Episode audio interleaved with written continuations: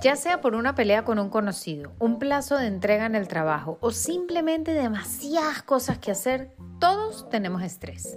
Pero ¿sabías que el estrés y la ansiedad pueden apoderarse de tus hábitos alimenticios?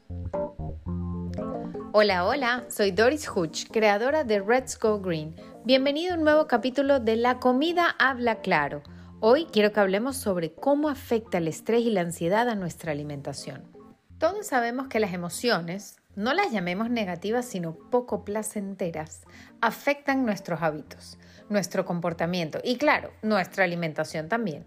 Pero es importante recordar que así como todos somos diferentes, que todos nuestros organismos son distintos, pues la relación entre esas emociones y el apetito también se ve súper diferente en todas las personas. El estrés hace que algunas personas ignoren las señales del hambre y eviten comer durante mucho tiempo. Se les tranca el estómago. Para otras personas, el estrés los convierte en comedores emocionales que comen sin parar. A veces, los que dejan de comer están tan concentrados en su estrés que no escuchan ni sintonizan sus señales de hambre y los que comen en exceso intentan distraerse más bien con la comida. Nuestro cerebro envía señales a nuestro cuerpo cuando nos sentimos estresados.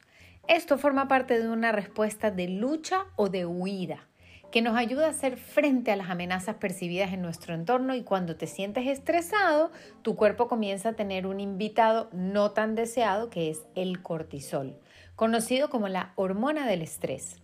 Y ese invitado puede hacer que se te antojen alimentos azucarados, salados o grasosos, porque el cerebro piensa que necesita combustible para luchar contra la amenaza que está causando el estrés.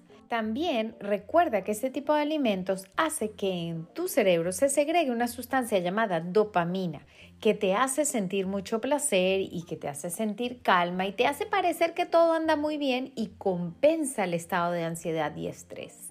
También es importante recordar que el estrés no solo influye en tus hábitos alimenticios, sino que también pueden afectar en tu metabolismo. De hecho, se han realizado varios estudios en el que los investigadores pueden afirmar que el hecho de sufrir uno o más acontecimientos estresantes el día anterior a una comida muy rica en grasas, ojo, que además ese es el tipo de comida que más solemos consumir cuando estamos agotados o estresados. Eso puede alentizar tanto el metabolismo del cuerpo que las mujeres podrían llegar hasta ganar peso en el transcurso del tiempo solo por ese factor. Pero entonces, ¿cómo hacemos? Sabemos que eliminar el estrés de nuestra vida completamente es algo imposible, pero no te preocupes, que sí hay una alternativa. La mejor manera de combatir el comer por ansiedad o estrés o la alimentación emocional es primero ser consciente de lo que desencadena ese tipo de conductas y estar preparado para combatir ese impulso. ¿Cómo? Asegurándote que tengas una forma de reaccionar antes de acudir a la comida cada vez que te pasa una situación parecida a la que ya has vivido. En otras palabras, tener bien clarito el plan de acción. O sea, si eres una persona propensa a comer por motivos emocionales, conocer esos factores que lo generan y conocer lo que te estresa puede ser una herramienta extremadamente valiosa para que puedas prepararte y manejar la situación de otra mejor manera. Parte de la preparación puede consistir, por ejemplo, en armarse con snacks saludables y tenerlos siempre contigo. Así, si sientes la necesidad de picar algo, al menos nutrirás tu cuerpo.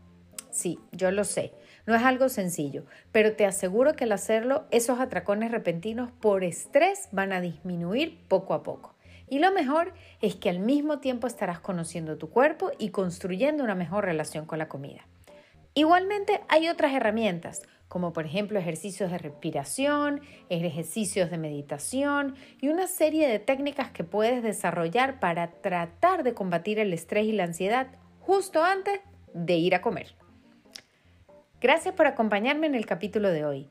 La comida habla claro. No dudes en comunicarte conmigo a través de Instagram o cualquiera de mis redes para conseguir esa ayuda y seguimiento a tu proceso hacia una vida más saludable. Nos encontramos mañana para el siguiente. Bye.